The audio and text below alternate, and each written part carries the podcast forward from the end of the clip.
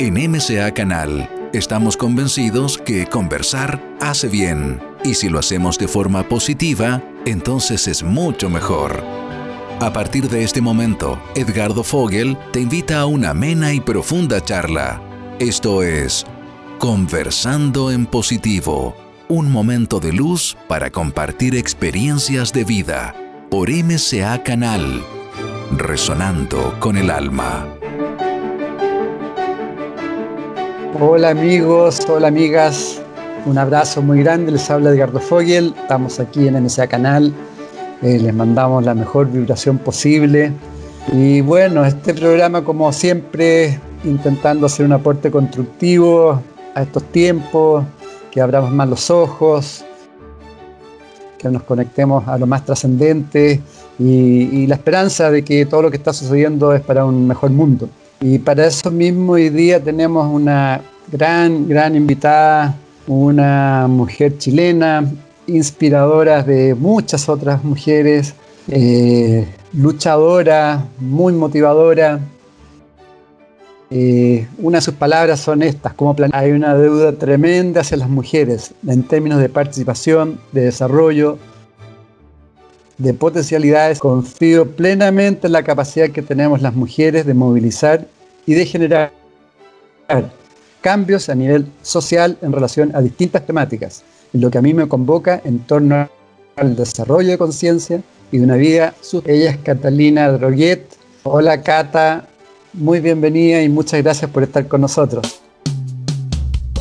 Hola Edgardo, qué gusto, qué gusto verte, conectar eh, agradecerte a ti, bueno, por esta eh, conversación y a todas y todos quienes nos vean que, les guste y que, bueno, que, sea un feedback amoroso como siempre tiene que ser. Linda no, muchas gracias a ti. Bueno, para a, las chilenas te conocen mucho, pero las chilenas, digamos, a mujeres y hombres de otros países que, que llegan mucho con este programa, vamos a decir que Catalina o Cata Droguet, ella es periodista, comunicadora, una gran inspiradora, una activista por un mundo más consciente y sustentable, ha empoderado a muchas mujeres, ha desarrollado comunicación en radio, en televisión, eh, ha desarrollado charlas, eh, campañas, encuentros masivos, cursos, eh, campañas sustentables en distintos lados se mueve pero por muchos lados. Eh, llevas más de 12 años, dirige también eh, una red de mujer sustentable, eh, la primera red en Chile y Latinoamérica que busca de alguna forma reunir, visibilizar y movilizar a mujeres como la base para generar una mejor sociedad. Así que más que nada inicial para felicitarte porque tremendo trabajo que estás desarrollando, muy inspiradora, con mucha convicción y, muy importante porque las mujeres la llevan, yo diría, hoy día, en estos tiempos, tienen siempre han estado dando ahí la cara, la fuerza en todas estas redes de conciencia. ¿Quiénes están primero? Siempre las mujeres. Así que felicitaciones. Y partamos un poco lo que estábamos conversando antes de, iniciar el programa. ¿Cómo, ¿Cómo, estás viviendo todo, toda esta situación proceso de transformación que estamos viviendo ya desde marzo, por lo menos acá en Chile del año pasado. Bueno, muchas gracias Edgardo por esa tremenda presentación. Mientras ibas hablando yo decía, uy, tantas cosas que han pasado, como que a veces uno no se da cuenta de todo el camino, de, tanta cosa que, vas haciendo y que obviamente obedece a redes, obedece a, a, otras personas y a ángeles también que aparecen en tu camino y que te ayudan a, a seguir adelante. Eh, obedece también a un trabajo personal. Yo te diría que hoy día el primer trabajo que yo estoy haciendo es el de repararme yo y es el de desarrollar mi automaestría. Creo que hoy día, sobre todo y empalmando ya ahí con la pregunta que me hacías en tiempos pandémicos, yo siento que esto pasó a, a prioridad, o sea, a esa relación eh, de, uno con uno mismo. O sea, cuando te cambian el tablero todo del juego, mm. eh, algunos estábamos más preparados que otros, digámoslo, pero te cambian el tablero completo yo creo que nadie tenía todas las respuestas, todas las fórmulas, eh, todos los mensajes como para poder enfrentar esto así, súper solucionado desde el principio. Yo pasé por varios estados, desde el miedo que obviamente te ocasiona cuando eh, te empiezas a alimentar mucho de, muchas noticias, muchos medios de comunicación, te lo digo yo que soy comunicadora, pero yo trato de dosificar eh, la información y, de qué me nutro, porque realmente si uno está todo el día viendo las noticias, que cuánto esto, cuánto esto otro, te empiezas a enfermar. Entonces, pasé por muchos estados, desde estar mirando las noticias así 24/7 hasta decir, Cata, a ver, este es un momento maravilloso para mirarnos al espejo como sociedad y también de manera individual, eh, entendiendo que muchas personas han atravesado procesos muy dolorosos a raíz de esta pandemia eh, más también yo, yo pongo el ojo y pongo eh, el, foco en visibilizar qué es lo que tenemos que recoger de esto, lo que tenemos que cosechar de este proceso que nos ha llevado a tan diversos estados. Entonces, creo que una de las cosas más lindas que yo interioricé eh, y he interiorizado en esta pandemia, Edgardo, tiene que ver con que si el resto no está bien, tú tampoco estás bien. Creo que es volver a sentir ese estado de comunidad, ese estado de unidad, cuando comprendemos que somos todos uno, eh, eh, eh, es súper fuerte ese sentimiento, porque estamos en una sociedad súper egoísta y que uno se las rasca y se las pela para uno mismo, en el sentido económico, en el tema exitista, en lo laboral. Entonces cuando te das cuenta que somos una cadenita y estamos todos y todas conectados, es fuerte y también es muy bonito. Entonces creo que la pandemia nos deja mucho de eso. Y en lo personal, yo eh, que estoy en rehabilitación de controladora, porque todavía no he logrado solucionar ese, ese aspecto, sigo trabajándolo, eh, he aprendido a tener que confiar y a soltar y a decir, bueno, eh, fluir y no forzar. Creo que ese ha sido uno de mis grandes aprendizajes dentro de esta pandemia y, vibrar alto, no, no someterme al miedo. He sentido miedo, pero no me, no me he sometido a él.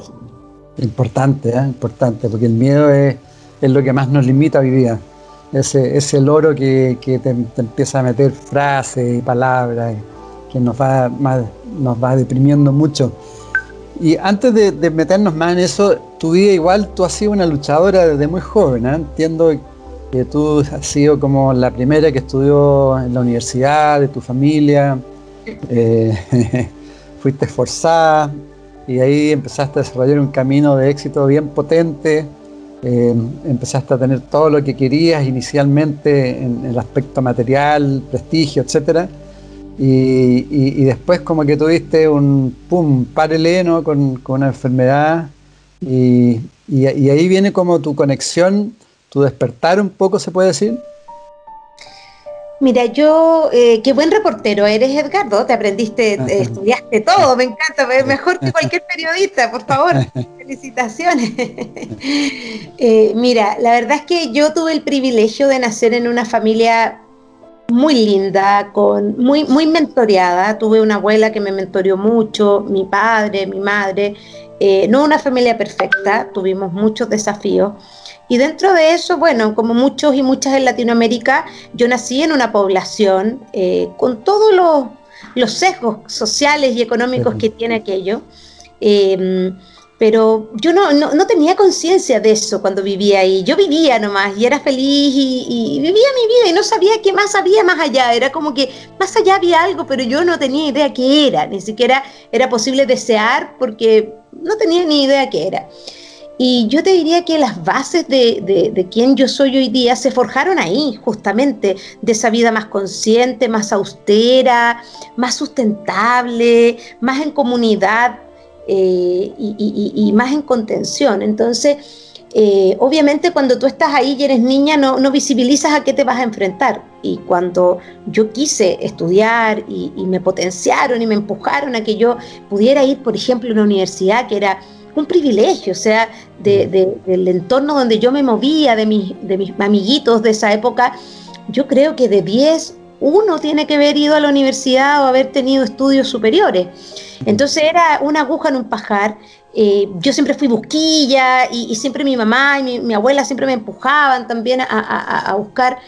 Y yo quería ser comunicadora y, y tenía, yo creo, tengo fotos con audífonos, así como los tuyos, como con dos, tres años. Mi papá es músico, entonces también yo siempre estuve muy vinculada a la batería, al, teclado, a la tornamesa, al disco de vinilo. Esa era nuestra familia. Eh, eh, había siempre mucha música. Eh, si se comía un arroz con huevo para un año nuevo daba lo mismo porque estábamos escuchando música y había buena onda, había un entorno saludable de contención. Pero obviamente cuando tú sales a la, real life y, quieres empezar a, crecer y a, obtener un buen trabajo, por ejemplo, que me tocó mucho, en Chile, yo no sé cómo es en otros países, pero en Chile eh, hay aspectos que son imperdonables de tu, de tu currículum. Que uno es donde tú vives, todo el mundo te pregunta dónde tú vives y eso marca, ah. te marca. O sea, si tú dices que tú vives en Vitacura, que es una zona más upper dentro de la ciudad, a que si tú dices que tú vives, no sé, en La Pintana, cambia totalmente la relación de ese otro contigo. otra pregunta eh, inevitable es ¿qué hace tu papá? ¿A qué se dedica tu papá? Mi papá es chofer, algo muy poco glamoroso y es chofer porque él es músico, en su esencia él es músico, pero no podíamos vivir lamentablemente de, ese, de esa pasión que tiene. Era, no era sostenible. Entonces, bueno, eh, la primera cruz era dónde vives, o sea, mal, en una población. Dos, ¿qué hace tu papá? mal. Y, tres, el apellido, que también acá es súper importante. Si tú tienes un apellido más rimbombante, te reciben así, o si tú tienes un apellido común y corriente, no te suma nada. Entonces, de los tres yo tenía tres cruces y obviamente eh, postular a un trabajo era bastante difícil porque eh, nadie quiere contratar a alguien de un sector marginal, se tiende a privilegiar ciertos eh, aspectos y barrios, etc. Y ahí empezó un poco, te cuento esto un poco de la anécdota porque yo en el principio no lo entendía, pero después me empecé a dar cuenta de que iba a tener que trabajar aspectos en donde yo era, era débil dentro de esta sociedad, ¿no? Eh, que iba a tener que desarrollar destrezas y que iba a tener que fortalecerme en distintos aspectos para poder eh, avanzar y poder ir más allá. Y bueno, en ese caminar eh, lo hice tan bien que olvidé todo lo que había pasado durante 20 años en esta población. Hasta yo me olvidé, imagínate lo bien que lo hice. yo me lo creí, el cuento completo. Y ahí yo me río de mí misma porque digo cómo la mente y cómo uno puede contarse la historia que quiera. Tú puedes contarte la historia que tú quieras y te la puedes incluso creer. Y bueno, logré tener una empresa que tenía mucho éxito acá en Chile y trabajaba también con varios países en Latinoamérica, me dedicaba al marketing, a las comunicaciones y me dedicaba a algo que hoy día yo miro para atrás y digo, wow, y que era a encontrar justamente dónde estaban los puntos débiles para hacer que alguien consuma un producto. ¿Por qué consumir ese labial, ese auto, esa cartera, ese jeans? Hay que inventar una historia para que la gente diga, mm, sí, necesito ese auto, sí, yo necesito ponerme ese jeans y necesito ponerme esa cartera porque eso va a hacer que yo me vea power, que yo sea, me vea feliz, y qué es todo lo que conocemos que hay detrás de la industria del marketing, tú debes saberlo muy bien. Así es. Y así estuve muchos años y me iba muy bien.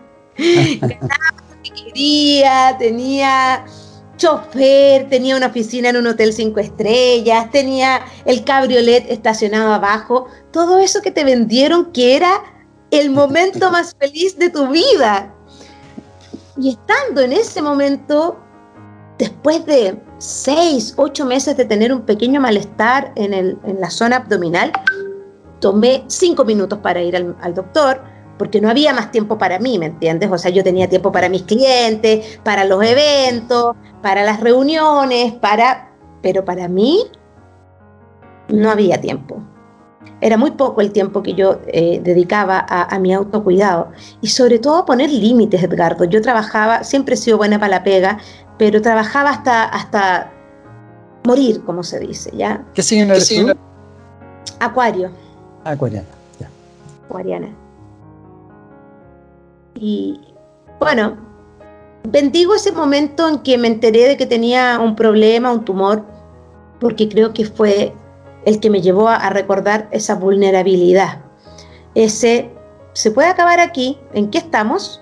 Mm. Ese momento en que yo además había tomado la decisión ejecutiva de ser madre y que yo dije, la tomé hoy día, o sea, va a nacer en 10 meses más, o sea, va a ser de tal signo, y tú comprenderás que nada de eso funcionó. Fueron siete años los que tuve que recorrer para poder ser madre. Siete años, wow. Fue mucho tiempo o poco, no sé, cada uno hará su evaluación. Eh, y obviamente ahí tuve que irme para adentro, pues tuve que, tuve que enfrentar ese mirarte al espejo, tu luz y tu sombra, eh, esas respuestas que no te da la ciencia tampoco, mm. porque en mi caso no había respuesta de la ciencia. Y, tuve que empezar a volver a, escuchar a esa cata de esa población. Eh, tomé ayuda, pedí ayuda, que eso era algo que tampoco estaba en mis libros. Creo que hoy día más que nunca tenemos que pedir ayuda a los que puedan ayudarnos en cualquier aspecto de la vida para mí no era de Superwoman pedir ayuda, ¿me entiendes? O sea, no estaba bien. Hay que pedir ayuda, hay que comprender que uno no se las sabe todas. Y bueno, aparecieron esas personas que me ayudaron a ese... Fue como volver, fue como volver a entrar dentro de mí. Un reencontrarse, sí. Y fue un reencontrarme. Esto yo te lo cuento resumidamente, esto pasaron hartos años dentro de este reencontrarme dentro de este estar en una reunión y pensar qué hago yo en esta reunión con esta marca de lujo de zapatos que quiere una campaña de ABCD cosas. Yo decía, qué, qué estupidez más grande, pero pasaron muchas, muchas situaciones que me hacían sentir fuera de lugar. Y bueno, Edgardo, la verdad es que cuando tú eh, yo creo que el ser humano como que necesita un remesón a veces para poder volver a, para movilizarte, ¿cachai?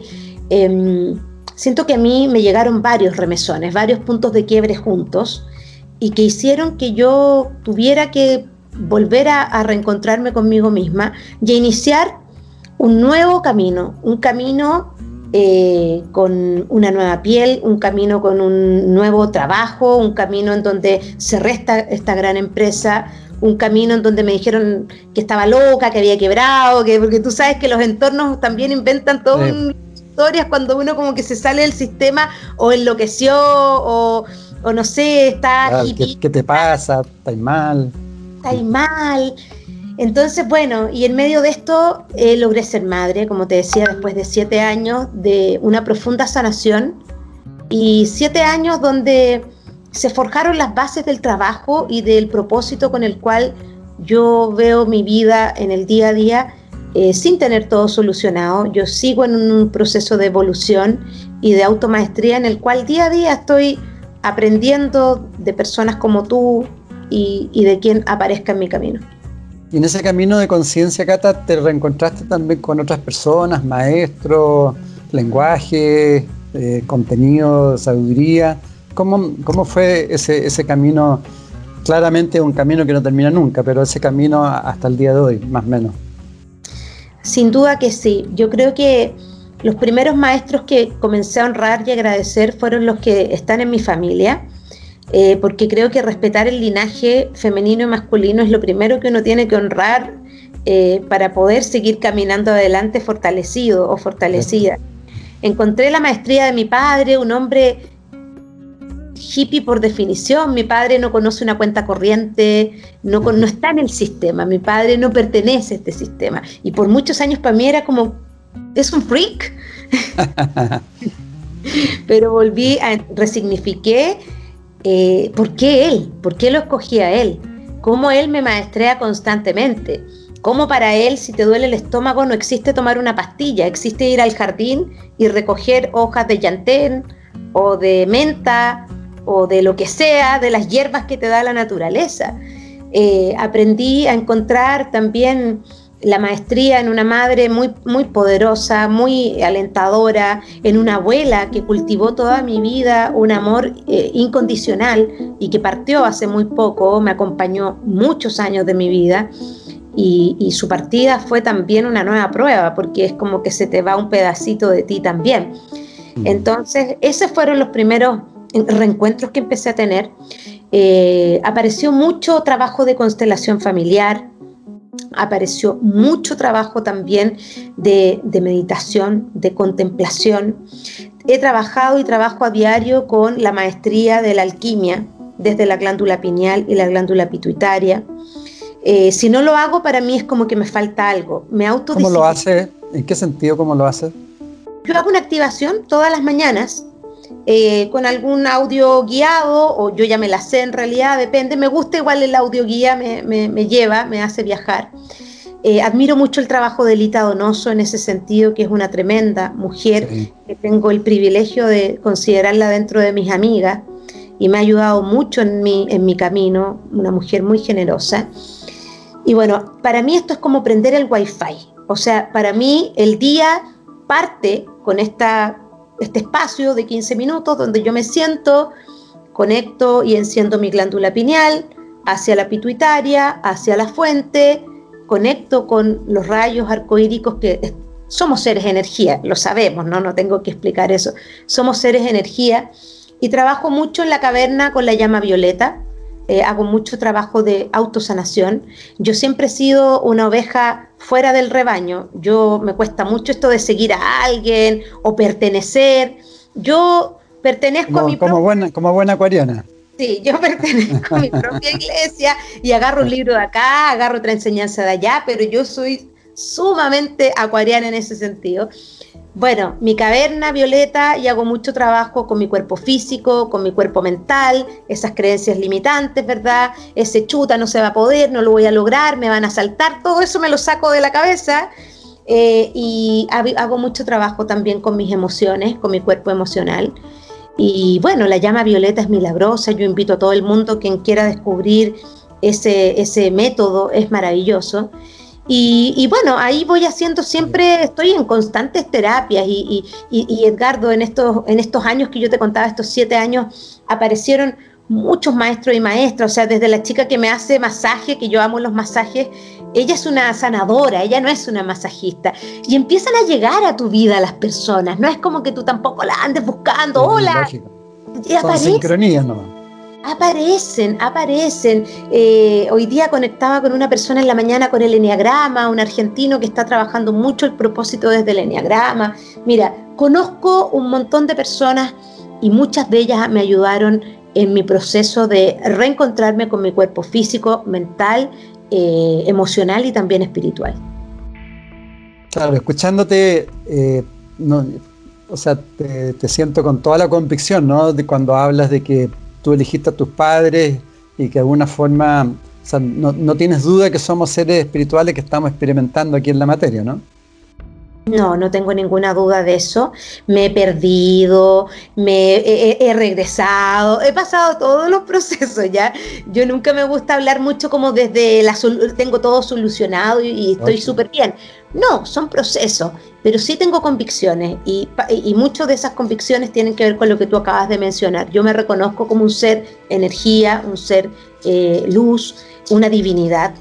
Todos somos divinidades capaces de crear nuestras realidades de una manera impresionante, eh, en donde nos espejamos mucho. También cuando tú conectas con el entender de que tú espejas en el otro, es súper profundo, porque eh, a mí eh, son de esas cosas que me, me, han dado vuelta a la cabeza. O sea, yo digo, cuando alguien no te gusta algo de alguien, es algo que yo estoy viendo de mí en ese alguien, no es ese alguien.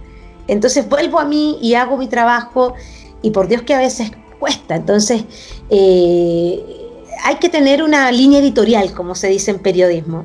Y mi línea editorial es que somos seres espirituales en un, en un proceso evolutivo acá eh, y que hay muchísimo más que, recorrer todavía. Sí, aclaremos eh, para los que nos están viendo, escuchando, cuando tú hablas de espeja, en fondo estás hablando de la ley de espejo, un poco lo que hablaba Jung también, ¿no? lo que es proyección, que nos estamos proyectando permanentemente y lo que vemos en el otro hay que verlo en uno mismo. Es fundamental lo que tú estás planteando ahí porque tiene que ver con la autoobservación, con el estar eh, acechándose a uno mismo para ir creciendo, ¿no? Me gustó eso, acechándose, sí, totalmente, estoy al acecho ahí y, bueno, me veo, me veo con, mi, luz y mi sombra y, día a día eh, hago mi, mi trabajo. Yo soy una persona que necesito una disciplina, tanto en la alimentación como en, mi, en, mi, día a día, en mis horarios. A mí me hace muy bien la disciplina. Yo no puedo vivir así, vivir la vida loca, no, porque me pierdo. Eh, como buena acuariana vivo con muchas ideas y súper en el futuro. Necesito tener tierrita, airecito, fuego y agua y para eso necesito disciplina y, y bueno, la practico mm. día a día. Y ahí generaste un método, Cata, ¿no? El método de ecología personal que tiene que ver con los cuatro elementos. El agua, la tierra, la fue, el fuego y... ¿qué más, ¿Qué más falta? Agua, tierra, fuego, aire. Eso, el aire, acuariana. Eh, ¿cómo, cómo, cómo, es ese método de ecología personal? ¿Cómo, ¿Cómo se relaciona con los elementos?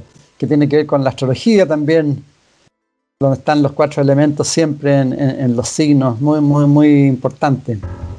Sí, es, es, parte de, de, mi, de, mi, recorrido. Yo te diría que más que inventar un método, eh, yo me siento como un canal, ¿ya? Me siento un canal que no ha inventado nada, sino que está recibiendo una información y que la tiene que poner en un, en un, libro y la tiene que primero que todo practicar, porque cada vez que yo me salgo de mi, de mi método, eh, se me pelan los cables, como te decía. Entonces, primero usted practica, después intenta divulgar todo lo que venga. Entonces, en ese camino eh, de práctica empecé a tomar notas, empecé a comentarlo con amistades, con conocidos y me decían, oye, bueno, eh, lleva esto a un libro, escríbelo, compártelo.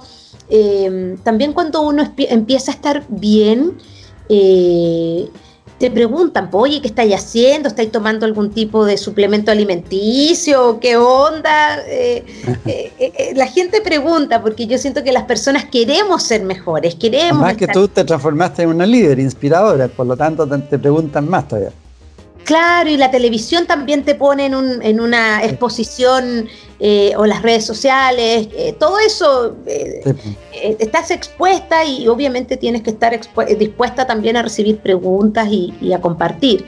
Entonces, bueno, a raíz de este propio proceso empiezo a, a armar este concepto de ecología personal que Edgardo viene también de muchos años cubriendo el área de sustentabilidad. Yo en mi, en mi lado B del cassette, teniendo esta vida en el mundo corporativo que te comentaba, yo armé un programa de radio que era como un chiche, como un hobby, ¿ya?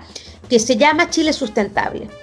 Y que en aquellos años, hace 12 años atrás, 14 años atrás, hablar de vida consciente y sustentable, y tú lo tienes que saber mejor que yo, era algo súper extraño, era muy outsider, era como, ¿quién te va a oficiar esto? ¿A quién le va a importar? Y yo siempre mezclé la sustentabilidad ambiental con la sustentabilidad vinculada al desarrollo personal. Entonces yo sentía que entre estos dos mundos había algo que los conectaba. ¿Por qué como seres humanos somos capaces de dañar a tal nivel nuestra madre tierra? ¿Por qué como seres humanos estamos tan desconectados de los cuatro elementos que componen la madre tierra, aire, tierra, fuego y agua, sabemos la contaminación que hay en los mares, sabemos lo que está pasando con la atmósfera y con la, polución que hay en las ciudades, ¿verdad? Sabemos lo que está pasando con la madre tierra y la erosión. Entonces yo decía, ¿por qué hemos sido, por qué hemos llegado hasta acá? ¿Por qué somos tan inconscientes con lo que está pasando en el medio ambiente?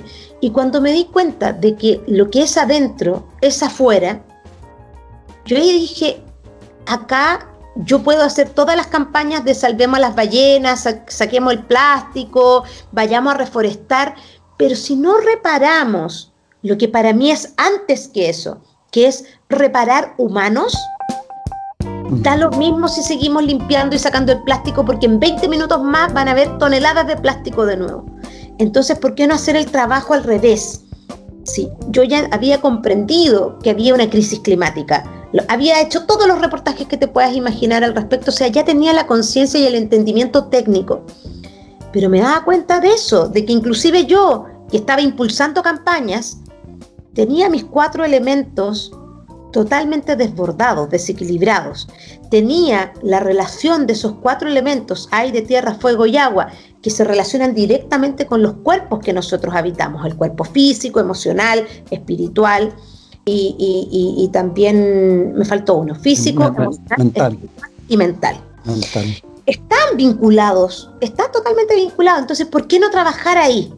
Y ahí nace el método de ecología personal y que invita a que podamos desarrollar primero este entendimiento. Primero este la, entendimiento. la comprensión. Exacto, que lo que es adentro es afuera, que esa crisis climática se gatilla por algo. Y para mí ese algo tiene que ver con las aguas contaminadas que yo habito, con la tierra erosionada que yo tengo dentro de mí, con ese fuego que lo está desbordando y quemando todo dentro de mí, porque no lo puedo, no lo sé trabajar, y con ese aire que no me permito honrar, que no permito comprender mi capacidad creativa. Se habla, Edgardo, que más de 300 millones de personas en el planeta tienen depresión, y este dato es antes de la pandemia. Sí, puede ser, ser doblar, capaz. Doblar. Imagínate tú, un ser humano con depresión. ¿Quién le va a importar las generaciones futuras y que la Tierra eh, tenga su equilibrio en biodiversidad, no le importa. No le va a importar aunque yo haga 700 campañas de motivación. Entonces hoy día ecología personal es eso. Reparémonos, reparemos humanos. MCA Canal, mente, cuerpo y alma. ¿Y cómo en, lo práctico, por ejemplo, en, lo que es la emoción. Eh, ¿cómo, ¿cómo, vas trabajando el aspecto emocional que quizás hoy día es el más débil, yo diría, porque eh, de alguna forma somos muy débiles emocionalmente y eso nos, nos hace llevarnos hacia el miedo, hacia la inseguridad y por lo tanto hacia la depresión. ¿Cómo, cómo podemos trabajar ese aspecto? Yo lo que planteo y lo que a mí me ha servido mucho para cuando estoy en esos momentos de desequilibrio eh, el método de ecología personal parte del autorreconocimiento de este contexto que te mencionaba y mm. de comprender que tú habitas tu propio planeta. El planeta Edgardo, ahí tú lideras, tú eres el rey, tú ves qué se hace, qué no se hace. El planeta Cata también lo lidero y, lo, y, es mi reino, por así decirlo, es mi planeta. Y creo que lo primero que eh, es importante que, que desarrolles como ser, entendiéndote un ser, es el autoamor yo creo que Edgardo, cuando uno eh, comienza una relación saludable con uno mismo, con uno misma, en donde primero te conoces. O sea, eh, a mí me, escriben muchas personas, por ejemplo, que están buscando la media naranja o el amor. Mm. Yo digo, pero primero hagamos la pega y tu primer amor tienes que ser tú. Obvio, claro. Después te aseguro, te aseguro que van a aparecer todos esos George Clooney o Julia Roberts que andan buscando van a aparecer miles. Pero la primera relación que hay que sanar es esa relación de autoamor. Y ese autoamor también que tiene mucho que ver con ese niño o esa niña interna que todos tenemos. Mm. Esa relación en donde yo me permito tener una cita muchas veces con esa catita pequeña que quiere tomar un helado o que quiere salir a caminar al parque o que necesita descansar. Creo que hemos venido eh, muy envueltos en un sistema competitivo, exitista, aspiracional, que mató todo eso, eh, que puede parecer cosas súper básicas. Es obvio que hay que amarse, sí, pero en la práctica no lo estamos haciendo. Y eso lo demuestra cuando hay una pandemia y abren un mall y tú ves que hay colas de 400 personas, 500 personas esperando para comprar algo que no, es cero de primera necesidad, o sea, eh, un labial o unas zapatillas, tienes 40 pares pero necesitas una más. Eh, puede sonar algo muy obvio, pero no lo estamos trabajando. Entonces, cuando yo desarrollo ese, esa relación de amor conmigo misma, empieza a cambiar el entorno de una manera maravillosa. Yo todas las mañanas trabajo en inhalar amor y exhalarlo algo tan simple como eso. El, libro y el método tiene ejercicios así, súper sencillos, básicos. cosas que no, no, implican dinero, no implican una gran transformación de mi entorno, simplemente son cosas prácticas, tips, frases y algunos ejercicios que te van a ayudar a volver a ese centro, que al menos a mí me han ayudado y que creo que son el inicio de un camino en el cual tú puedes ir más allá y puedes escoger, hay múltiples disciplinas, hay muchas personas hoy día desarrollando eh, disciplinas maravillosas y que puedes acoger para seguir trabajando esa ecología personal. Sí, pero tienes toda la razón en el sentido de, bueno, la, ley de correspondencia que tú estás hablando, lo que está afuera está adentro, lo que está adentro está afuera, digamos, tenemos que partir con nosotros mismos y que el camino espiritual tiene que partir con eso, no, no buscando desde afuera hacia adentro, porque ahí nunca va a pasar nada.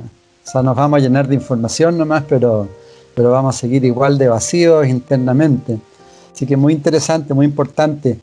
Tú cuando hablas también sobre, eh, sobre sustentabilidad, eh, muchas veces tú dices se tiende a creer que la sustentabilidad es plantar arbolitos, pero el desarrollo sostenible requiere un foco social. Como planeta hay una deuda tremenda hacia las mujeres, también planteas en términos de participación, de desarrollo, de potencialidades y oportunidades y dices que la sustentabilidad se basa en tres ejes, medioambiental, económico, social.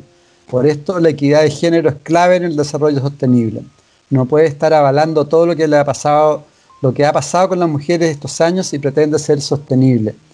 Profundicemos en, eso porque es muy importante lo que estás planteando y, es el camino que hoy se está viendo respecto también a la posición de las mujeres que, han sido tan maltratadas en, la historia de este planeta. Bueno, te agradezco la pregunta, Edgardo, porque sin duda es un tema prioritario y de urgencia. Cuando uno habla de vida eh, sustentable y sostenible, hay objetivos dentro eh, que te ayudan a poder generar ese entorno sostenible. Y hay 17 objetivos de desarrollo sostenible que se plantean a nivel mundial y dentro de ellos hay objetivos que tienen que ver con la escasez hídrica, con superación de la pobreza y hay uno que es el número 5 que es la equidad de género, que sin duda eh, sabemos todos y todas que hay una deuda social tremenda con las mujeres, con nosotras. Eh, y creo que hoy día en un mundo nuevo que estamos teniendo esta gran oportunidad de construir, en un mundo nuevo eh, al cual yo invito y yo eh, acciono, en donde no exista ni el patriarcado, pero tampoco el matriarcado. Yo pongo ojo ahí. Yo creo en un mundo nuevo en donde compartimos hombres, mujeres y distintos seres desde el amor, desde el respeto, desde la paz. Yo creo que hoy día tenemos que entender que esta oportunidad que tenemos de crear un mundo nuevo es tremenda y podemos diseñarlo de la manera como queramos. Dentro y volviendo al, ODS, al Objetivo de Desarrollo Sostenible número 5, que es equidad de género, las brechas son muchísimas y todas las mujeres las hemos vivido. Sin ir más lejos, sabemos que hoy día en tiempos de pandemia, las cuidadoras somos nosotras. Lo comentábamos antes de partir el programa. Sabemos que la mujer ha retrocedido más de 50 años su incorporación al mundo laboral. Muchas han tenido que ir a la casa, muchas han tenido que dejar su trabajo y muchas han perdido su ingreso. Cuando esto además se mezcla con una situación de violencia intrafamiliar en donde ha crecido en un 70% la denuncia, la llamada por violencia en el hogar contra la mujer en tiempos pandémicos, volvemos a entender y a darnos cuenta de que estamos eh, en desventaja. Es una sociedad donde todavía las mujeres tenemos que validarnos y seguir peleando por cosas que son evidentes, que son obvias. Derecho a voto tuvimos hace muy poco, pareciera que esto es eh, desde hace muchos años, hace muy poco. Antiguamente tonteras como no podíamos usar un pantalón, no podíamos salir a la calle a ciertos horarios. Entonces, esto no ha pasado tanto tiempo de cuando el mundo era así. Siento que nuestras abuelas hicieron un camino maravilloso, que pavimentaron el empoderamiento femenino que hoy día está existiendo. Siento que hay grandes organizaciones que nos están ayudando mucho a que las mujeres aprendamos de cómo justamente encontrar, tomar y hacer nuestro ese espacio de, en donde tengamos equidad de género para mí el tema de igualdad me genera algunos conflictos porque yo no quiero ser igual a un hombre. Yo ahí siempre pongo, pongo un punto. Yo no quiero ser igual a un hombre, quiero tener condiciones de igualdad para trabajar, quiero poder ganar igual que un hombre el mismo salario y no tener un 35% menos de salario frente a un hombre en el mismo puesto, en el mismo cargo, que es lo que pasa en muchos mm. países. Entonces, quiero poder salir a la calle tranquila y no tener miedo de que me maten. Sabemos que las tasas de femicidio son tremendos. Tú sabes que antiguamente el femicidio eran crímenes pasionales. ¿Te acuerdas que le llamaban crímenes pasionales? Venimos de eso. En la prensa se categorizaba así. Entonces, ¿han habido avances? Sí, pero todavía queda mucho por caminar. Y desde mi perspectiva, lo que yo he propuesto es crear una comunidad, una comunidad que se llama Mujer Sustentable, en donde lo que buscamos es dar voz. E invito a toda tu audiencia, a mujeres y también hombres que quieran ser parte de esta comunidad. Ahí son muchas las voces de mujeres a nivel latinoamericano que se expresan a través de esta plataforma. Desde la vida consciente, la vida sustentable, el medio ambiente, el autoamor, la cristaloterapia. Mira, tenemos un abanico de mujeres maravillosas, más de 50 mujeres que estamos ubicadas en distintos países de Latinoamérica y que hoy día, a través del diálogo, de la conversación, de los talleres y de nuestros eventos, vamos trabajando en construir estas vidas más conscientes, más sustentables, desde la maternidad, desde lo laboral, desde el autoamor, desde la sanación, desde la danza. Mira, son muchas las formas que uno puede encontrar para eh, comenzar ese camino, en donde yo siento que también, Edgardo, hay muchos hombres como tú que han despertado, hombres conscientes que también eh, son compañeros en este camino de encontrar esa, esa justicia frente a la mujer. Siento que hay muchos hombres también que nos acompañan en este camino y mi invitación es esa, a que lo hagamos juntos, no separados. Mm. Cierto, cierto lo que dice. Y además que son las que ustedes están dando, están dando el liderazgo y el pie para el desarrollo de conciencia, que es tan importante el, ir abriendo los ojos y generar un cambio, un cambio profundo de, vida en la forma. Y bajo ese punto de vista, ¿qué le podrías decir a nosotros los hombres respecto a, a nuestro propio trabajo en relación a las mujeres? Por ejemplo, el aspecto emocional, ¿qué cosas, no recomendación, pero qué cosas tú observas como mujer que nosotros deberíamos ir mejorando? Bueno, qué pregunta más difícil porque es, complejo. Pero bajo tu, punto de vista, tu visión, tu experiencia. Yo respeto mucho a los hombres y, tengo eh, el placer de, conocer hombres maravillosos dentro de mi círculo. Eh, también me he topado con pelotudos, me vas a disculpar Me ha tocado, eh, sobre todo en el mundo laboral, eh, bueno, en la calle, en tantas partes, ¿no? Mm. Pero yo hoy día invitaría a los hombres a que también se permitan este, despertar de la conciencia, a que también visibilicen que dentro de ellos hay femenino y masculino. Dentro de cada uno de nosotros hay femenino y masculino. Y a que sanen esa relación con su femenino y con su masculino. Yo creo que en la medida que uno está en armonía, se puede relacionar hacia afuera con quien sea de una buena manera y de una manera respetuosa y de una manera eh, vinculada a una relación de amor. Entonces yo invitaría a los hombres a que despierten ese, esa automaestría, a que no piensen que esto es de...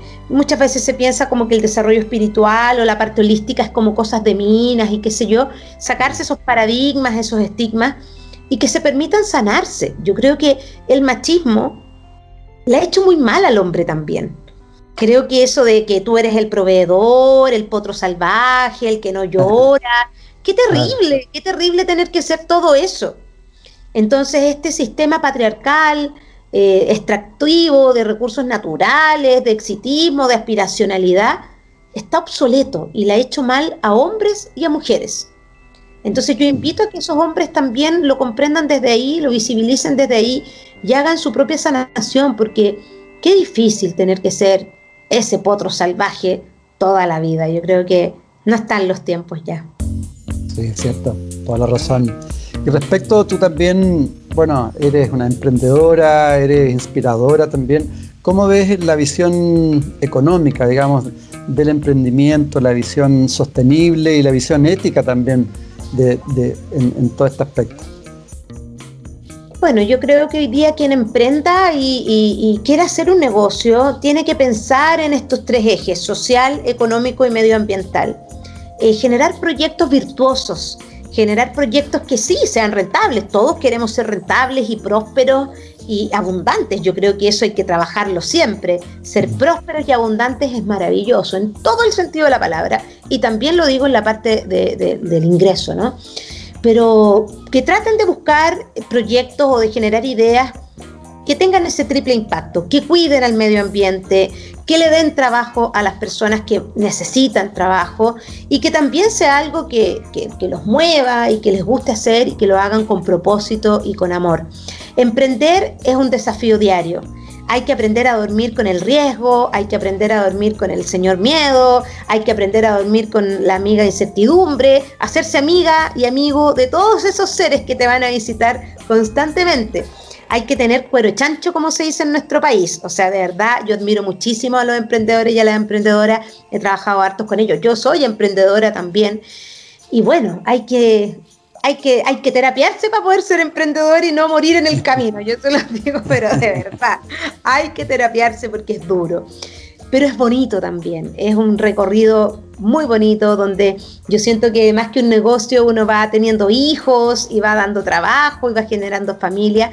Así que bueno, que sigan adelante, pero pongan el ojo en eso, en el triple impacto social, económico, medioambiental. ¿Por qué? Porque el mundo está cambiando y porque el consumidor, el ciudadano, la ciudadana, también está cambiando, ha despertado y cada vez vamos a empezar a consumir con mayor conciencia. El consumo es una herramienta de transformación social. Entonces, cuando uno tome conciencia de eso, ya no va a ir a comprar la polera feminista que fue producida por un fast fashion a costa de horas miserables pagadas a una mujer en Bangladesh o de trabajo infantil. Uno ya no se va a comprar esa polera feminista, uno le va a comprar a una emprendedora que hace esa polera en base al comercio justo, que produce en Chile, que le da pega o trabajo a otras costureras locales. Y vamos a empezar a tomarle el saborcito rico que tiene ponerse esa polera, esa remera, ¿verdad? Ese polo, que tú sabes que se lo compraste probablemente a un precio mayor, porque no es más caro. Comprar en el fast fashion es más caro para tu salud, para el salud del planeta.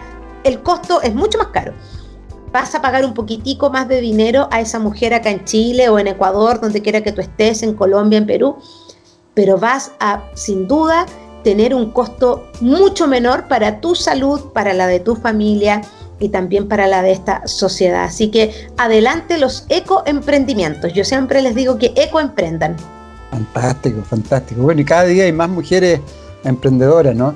Y también eh, anotar que, que, si uno no tiene las características para ser emprendedor, puede ser un intraemprendedor, es decir, puede ser un emprendedor dentro de otra organización y hacer su aporte bajo esa perspectiva. Porque de repente se ve que solamente hay que ser independiente. No necesariamente. Si uno no tiene todos eh, los dones o, o las ganas, puede ser al interior de una organización, ¿no? Sí, el otro día alguien mencionaba por ahí que había como un culto a que el emprendedor que no inventaba un corner shop o que no inventaba una mm. gran app, como que no era exitoso, como que no, no llegaste a ser ese emprendedor super startup, súper notable. Y no todos los emprendimientos tienen que ser así, son uno en cinco mil millones que se transforman en un corner shop, o en un WhatsApp o en un Facebook, estas grandes aplicaciones de Silicon Valley yo creo que hay que emprender con una perspectiva más social, con una perspectiva más colaborativa y que te permita además ganarte el sustento diario de una manera digna, de una manera respetuosa y de una manera en donde disfrutes también el camino. Yo creo que eso es súper importante, dato. Y tú planteas, yo te escuchaba también plantear que eh, en el sentido de que uno tiene que sentir que uno merece las cosas también, ¿no? Eh, y aprender a, en una chiquitita, aprender a soñar, esa es tu chiquita, la colorina. roja, sí. Eh, aprender a soñar, a crear, a decretar y realizar, ¿no? Es decir, eh, ¿qué puedes transmitir al respecto? Digamos, uno de la confianza en sí mismo, de la autoestima y, y de que todos tenemos esa capacidad de co-crear si es que somos también bien rigurosos y disciplinados de alguna otra forma. Me encanta esa pregunta porque yo creo que lo que uno cree, crea. Para mí eso es ley. Lo que uno cree, crea. Y a veces me pregunto, ¿por qué creé esto? ¿Por qué ah. hice esto? ¿Qué es lo que me tiene que decir esta situación, esta persona, este dolor, este proceso? Cuando uno toma conciencia y se responsabiliza, es súper desafiante, porque ya no puedes engañarte diciendo que el mundo te odia, que el mercado está en tu contra. Se acabaron las culpas y echar las culpas a otros ya. Claro, es, es, otro mundo. Entonces yo muchas veces digo, ya, ok. Entonces, como tenemos esa capacidad de crear tantas teleseries de desamor, de falta de abundancia, de enfermedades, yo me he propuesto hacerlo al revés. Entonces, lo que yo hago en lo personal, luego de mi activación mañanera, que la hago sí o sí, yo tengo mi propio mapa de creatividad. Entonces mi mapa, que está puesto como mi fondo de computadora, es mi fondo de celular, ahí lo ves, mi mapa, ahí está, bueno, hay 5.000 WhatsApp, pero ahí está, está pegado en mi baño. Entonces mi mapa de propósito o de sueños, como tú le quieras poner, yo lo tengo ahí y lo trabajo todos los días, todos los días, todos los días, todos los días, y lo recuerdo, porque uno se le olvida, uno pierde el foco en el día a día, y eso no nos tiene que pasar. Entonces yo tengo tres pilares dentro de ese mapa de abundancia total, de prosperidad completa dentro de toda mi vida. Y este mapa está sustentado en que en el merecimiento, en el comprender que yo merezco que me pasen cosas buenas, yo merezco ser feliz, yo merezco sanarme, yo merezco tener un buen recorrido en este estado en el cual estoy hoy. Yo, yo merezco salud, yo merezco que mi, no sé, lo que ustedes quieran, yo estoy hablando de lo que, de lo que hago yo, pero pongan lo que quieran en ese mapa, pueden hacerlo con recortes, pueden hacerlo con palabras, pueden hacerlo digital, yo lo diseñé en mi computadora, por ejemplo, lo pueden pegar. Y lo más importante es tenerlo acá, es visibilizarlo en lo que tú crees, creer en que eso va a ocurrir.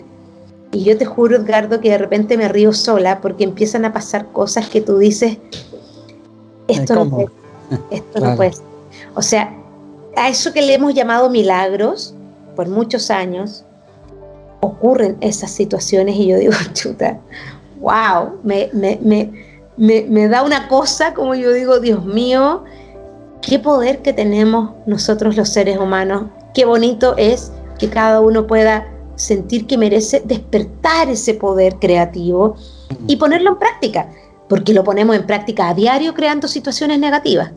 Lo ponemos a diario creando lo negativo. Demos vuelta la polera, demos vuelta el traje. Entonces, creo que yo te puedo dar fe. No es que todo ocurra el mismo día, que tú hiciste el mapa y va a pasar todo hoy. A mí no me ha ocurrido así todavía. Capaz que hay gente que sí pero tú empiezas a ver cómo cada una de esas cositas comienzan a ocurrir, teniendo la creencia y teniendo fe, y teniendo sobre todo lo que tú mencionaste hace un rato, esa, esa conciencia y ese sentir de que yo, Cata, merezco que me pasen cosas buenas. Y que yo, Cata, trabajo día a día otro aspecto que para mí es fundamental, Edgardo, que es la gratitud. Sí, justo te iba, te iba a hablar de eso. Porque de eso y, también respecto, porque hay un, no sé si has leído los cuatro acuerdos de Miguel Ruiz, eh, uno de ellos habla siempre entrega y da lo mejor de ti, que yo lo veo relacionado al propósito, lo veo relacionado al servicio y lo veo relacionado al dar y a la gratitud. Entonces, esa por ahí va mi pregunta, digamos, eh, ¿Cuál es la importancia? Porque se habla mucho hoy día del propósito, pero quizás no, de repente no se profundiza. Bueno, ¿qué significa? ¿Qué, ¿Cuál es eh, el propósito que uno debería buscar? ¿Son muchos propósitos, de un propósito? ¿Y cuál es la importancia del dar y, del servicio? Porque en el dar también eh, hay un pulso. Tú sabes que cuando uno respira, respira con, la, con el abdomen hacia afuera. Entonces, lo que se habla en, en la respiración que primero das, porque te abre, el pulso es hacia afuera y después recibe. Mira qué bonito. Claro, entonces el pulso te abre y después recibes todo. Eh, y entonces te quería que si puedes profundizar en eso, en, eh, tú eres una mujer de servicio total, estás entregando lo, mejor de ti. ¿Cómo, cómo, ¿qué puedes transmitir bajo tu propia experiencia? La importancia y, de buscar el propósito por ahí, ¿no? Sí, muchas gracias por esa pregunta porque eh, hoy día yo siento que así como la palabra sustentabilidad está de moda, porque mm. hace 15 años atrás, Edgardo, es que nadie pronunciaba esa palabra, era rara hasta pronunciarla. Hoy día me encanta porque es como la moda. También está de moda esto del propósito. Y lo que hablábamos delante del, del, del, yo le digo autoamor, pero autoestima, ¿cachai? Son como cosas que se van poniendo de moda y en las redes sociales tú ves todo el rato, encuentra tu propósito, ámate, eh, sea sustentable. Entonces... Es que los críticos, y los críticos hablan del New Age ahí. Del New Age. pero eran cosas que antes no se veían y que para los locos que vivimos como con esos rayos que nos llegan del futuro, uno, uno siempre está en el futuro, como que, no sé si te, ah, yo creo que a ti te pasa lo mismo, como que uno siempre está haciendo cosas futuristas, como que en el minuto son underground, pero en algún minuto van a ser pop, ¿cachai? que esa es la visualización, porque cuando estás en el futuro estás llevando al presente ya mentalmente ese futuro. Después falta nomás la, la realización. Claro, y alguien tiene que hacer esa pega, alguien tiene que pues. hacer ese trabajo. Entonces, sí, pues la capacidad de realizar, que es muy importante, no dejarlo solamente a nivel mental. Sí, es tremendo, es tremendo, porque uno ve y dice, pero ¿cómo todos no lo ven? Entonces, cada uno tiene su trabajo. Yo he aprendido a honrar cada tipo de, persona, porque están los que construyen, están los que visibilizan, están esos que son lentitos y que van paso a paso, y que yo te digo, Dios mío, entonces hay que respetar, cada uno tiene sus dones. Ahora, referido a lo, a lo que me estabas preguntando, eh, bueno, yo creo que eh, claramente hoy día... Eh, hoy día está todo muy mezclado. Yo creo que hoy día este, hablábamos de sustentabilidad, hablábamos de autoamor, hablábamos de propósito, pero yo creo que estas modas también hay que entender que hay modas y hay que volver a, ir más atrás y, a, y, a, ir un poco más, más tranqui, ¿no? Y para mí cuando hablamos de propósito, más que encontrar ese propósito que te va a llevar a ser este líder mundial, eh, creo que tiene que ver con encontrar la misión. Y todos tenemos, todos y todas tenemos una misión. Por algo estamos acá. Mm. Toda vida importa. Eso es algo que escuché hace un par de semanas que me resonó tanto porque una vez se dice, pero esta persona, ¿qué, qué suma? No suma nada, puro resta. Y no es así. Toda vida importa, toda vida está acá por algo, desde esa pequeña plantita, desde esa alguita que uno dice en el mar, que todo es parte de este ecosistema. Y debemos ser humildes y comprender eso y salir de ese ego, creer que uno no más importa y el resto no, salir de ahí. Todos hemos caído en el ego y el ego es para hablar tres capítulos del ego, el señor ego. Pero yo te diría, Edgardo, que cuando comprendemos que toda vida importa y que todos tenemos una misión y nos permitimos salir del adormecimiento de la vida moderna, del adormecimiento del azúcar, del adormecimiento de las malas noticias, de la manipulación de los medios de comunicación, del adormecimiento que nos generan esas polaridades políticas, y tantos adormecimientos que tenemos que son como perfumes, ¿verdad? Que uno los huele y se queda dormido y, están en muchas partes, están en cómo nos alimentamos, está en todo lo que nos nutrimos. Cuando decidimos salir de ese adormecimiento y nos permitimos mirarnos, vuelvo al autoamor y nos permitimos y sentimos que merecemos ser felices, vamos a conectar inevitablemente con la misión. Y la mayoría de las misiones que yo he conocido de, personas que admiro mucho, todas tienen que ver en una u otra medida con servir. Creo que todas tienen que ver con estar para los otros, con primero hacer la pega de uno, obviamente, ya lo conversamos, pero todas tienen que ver con servir. Claro, porque bueno, de hecho se plantea que cuando todos tenemos es muy cierto lo que estás planteando. Por un lado, cada, hay que respetar lo, que cada uno resuene en, lo que, en su propio proceso. Y hay que ser ahí eh, muy, muy, muy, muy, muy respetuoso. Eh, respetuoso. Por eso también es importante lo que también estás planteando hoy día, eh, dejar tantos juicios, intolerancias, ¿no? Eh, y ahí también hay una gran, gran labor de las mujeres, empezar a cambiar las frecuencias vibratorias hoy día de esta sociedad que es tan, tan intolerante. Eh, cosa de ver las redes de todos lados, que no se puede ni decir algo distinto y te... ¡Pum! Eh, ¿Qué podemos...? Sí, te funan. Eh, ¿qué, ¿qué, podemos, digamos, qué, qué puedes transmitir eh, de, la vibración, cómo podemos ir cambiando esa vibración y cómo podemos ir cambiando esa frecuencia mental, porque finalmente lo que, como lo dice Eckhart Tolle, no sé si lo has escuchado, El Poder de la Hora, que él dice que nuestro principal, principal enemigo son los pensamientos, porque son, ellos son los que son pensamientos de partida automáticos y que son formas. Él dice que los pensamientos son formas y se ríe cuando lo dicen, porque Eh, y porque en el fondo vivimos de formas y nos identificamos a eso. Eh, tu visión, digamos, de cómo podemos ir cambiando, porque creo que si no cambiamos eso va a ser difícil también que, empecemos a colaborar entre nosotros. Yo creo que mm, nuestro peor enemigo o enemiga vive dentro nuestro, no está afuera. Sí. Tiene mucho que ver con eso que mencionas de Eckhart Tolle, que eh, habla de los, de los pensamientos, de ese mm. crítico o crítica interna, que parte tempranito en la mañana, uno se levanta y, eh, oye, que estáis fea, que, esto no te va a resultar y, que este me miró mal y empieza... Yo eso le he llamado la teleserie, una teleserie, pero de esas bien de Televisa, bien con, con harto drama, y nos contamos unos cuentos y nos imaginamos una cantidad de cosas que yo digo, ¿Cuánto de eso es real finalmente? ¿Cuánto de eso está ocurriendo de verdad o cuánto de eso en el fondo diseño yo, ¿no? Entonces creo que desde ahí y, desde, desde ese sentir debemos responsabilizarnos de ese gran, vuelvo al punto, de ese gran poder creativo que tenemos como seres humanos. Y hacer ese trabajo que parte por uno, hacer ese trabajo que, que, nos invita también, yo siento que hay un, un, ego, o no sé cómo decir la palabra apropiada, pero de querer rescatar a todos los demás, pero no hacemos la pega nuestra. Sí, sí, totalmente. Yo soy bien repetitiva en ese tema porque a mí me pasó muchos años y cuando me di cuenta, yo dije, no, aquí hay que parar, aquí hay que volver a, a, a, al punto presente. Tú citaste a Eckhart Tolle, yo voy a citar a Kung Fu Panda, que dice en su película, el pasado ya fue, el futuro no sabemos y el presente se llama presente porque es un regalo. Claro.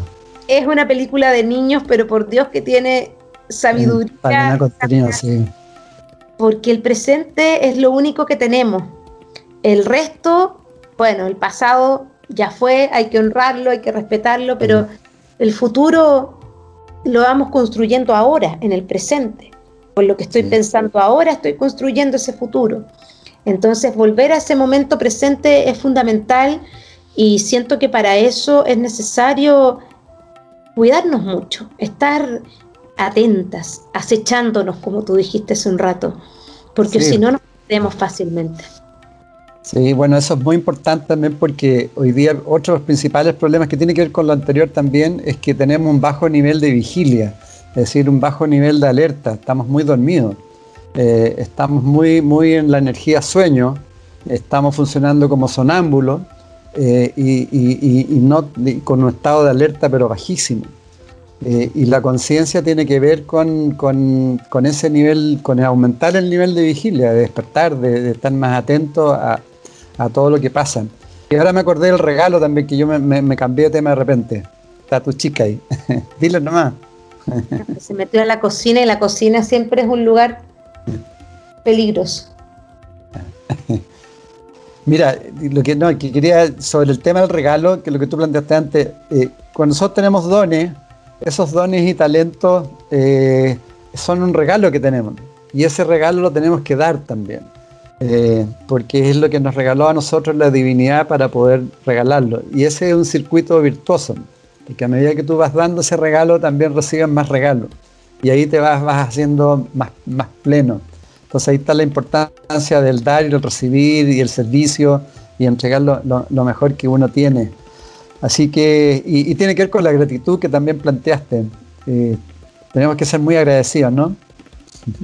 Totalmente. Cuando uno parte su día en gratitud y es capaz de visibilizar, Edgardo, que estamos llenos de cosas buenas que nos pasan cada un segundo. Respirar es un regalo. Estar vivo, estar sano es un regalo. Si usted no se ha dado cuenta, vaya a darse una vuelta a un hospital de niños con cáncer. Yo creo mm. que hay que hacerlo cada, cada cierto tiempo para que entre en su, en su cabecita y en su corazón que estar vivo es un regalo. Cuando uno ve niños, para mí los niños me, me, me llega muy profundamente en los temas de niños, los temas de personas más de ancianitos, ancianitas. Me duelen mucho esos temas porque son tan vulnerables que, que, es terrible. Entonces, hacerse ese recordatorio de que uno puede respirar, tener dos manos, dos pies, poder caminar, poder tomar una bicicleta, poder tomar agüita, una agüita que hoy día es escasa en el planeta. Hoy día tener agua es un regalo. Poder tomar un té, un café, bendiga esa agüita que está llegando a su casa, que recorrió desde allá para llegar hasta acá.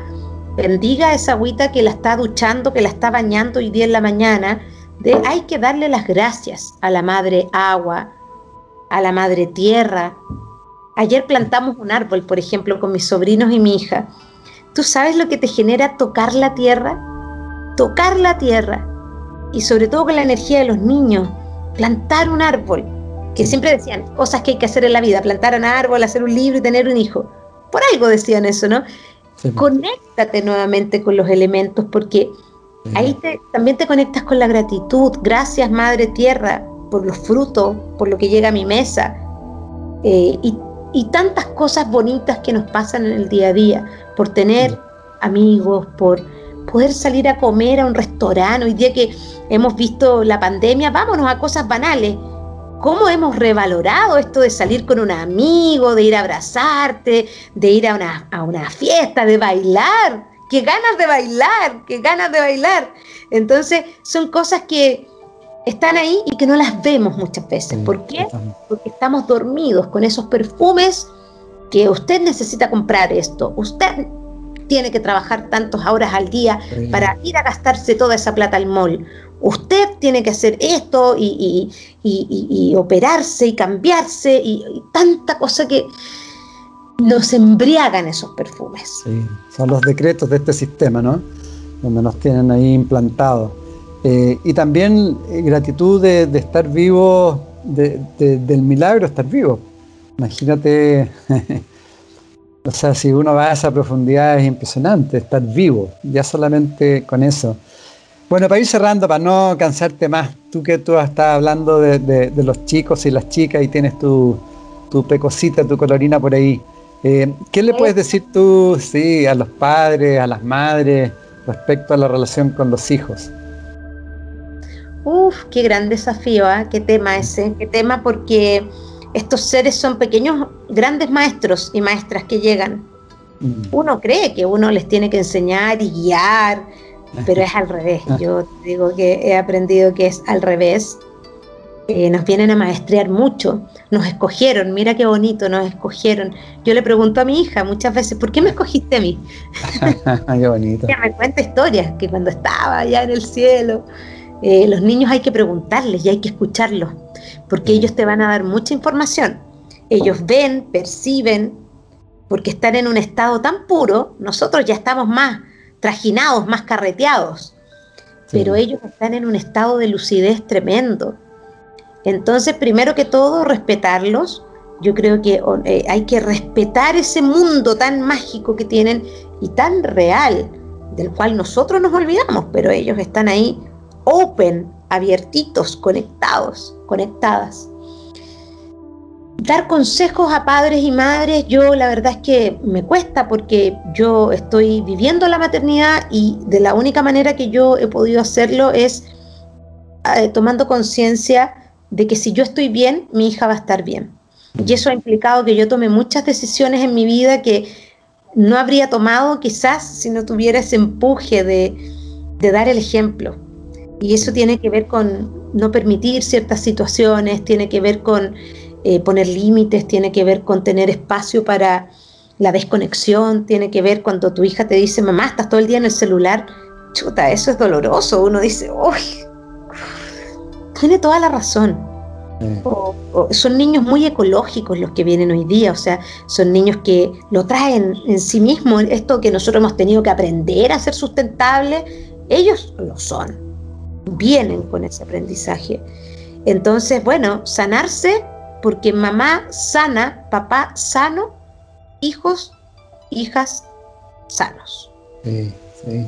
Bueno, y además que los chicos ya tienen la relación como de alma a alma, más que, más que tan vertical, ¿no? Sino es mucho más horizontal, porque eh, la realidad es así, pues somos, somos alma con alma.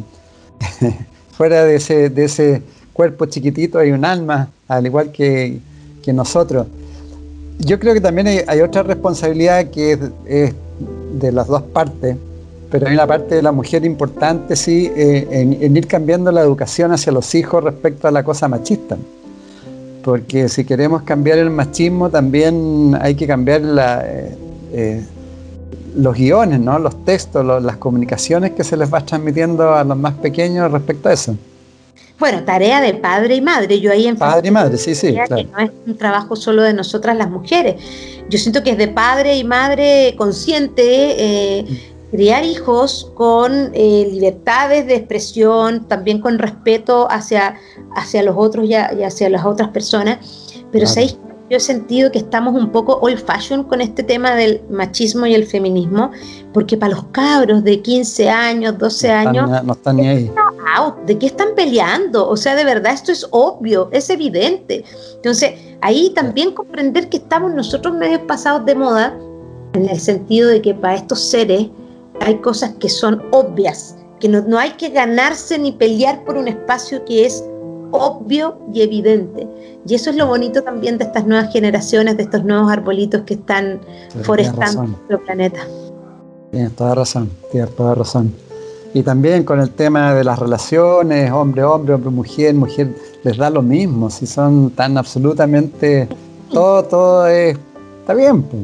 Está bien, mi hija tiene cinco años y para ella ver un hombre con un hombre es algo súper normal, está ahí, lo ha vivido, tenemos amistades, entonces siento que es otro, son otros tiempos y, uno ya se empieza a quedar corta, o sea, escuchar que hay hoy día una variedad de terminologías que yo todavía no me la he aprendido todas, eh, LGTB más uno, eh, yo digo, chuta, ya estoy out, estoy out, pero me modernizo desde el amor y, bendigo a todo ser que pisa este planeta y, pido a la fuente que me permita estar abierta a inhalar ese amor y exhalarlo y, sacar de mí todo juicio. Yo no soy jueza de nadie ni de nada y más que todo no soy jueza mía porque he sido muy jueza de mí misma, entonces hoy día me estoy liberando de, esa propia enemiga.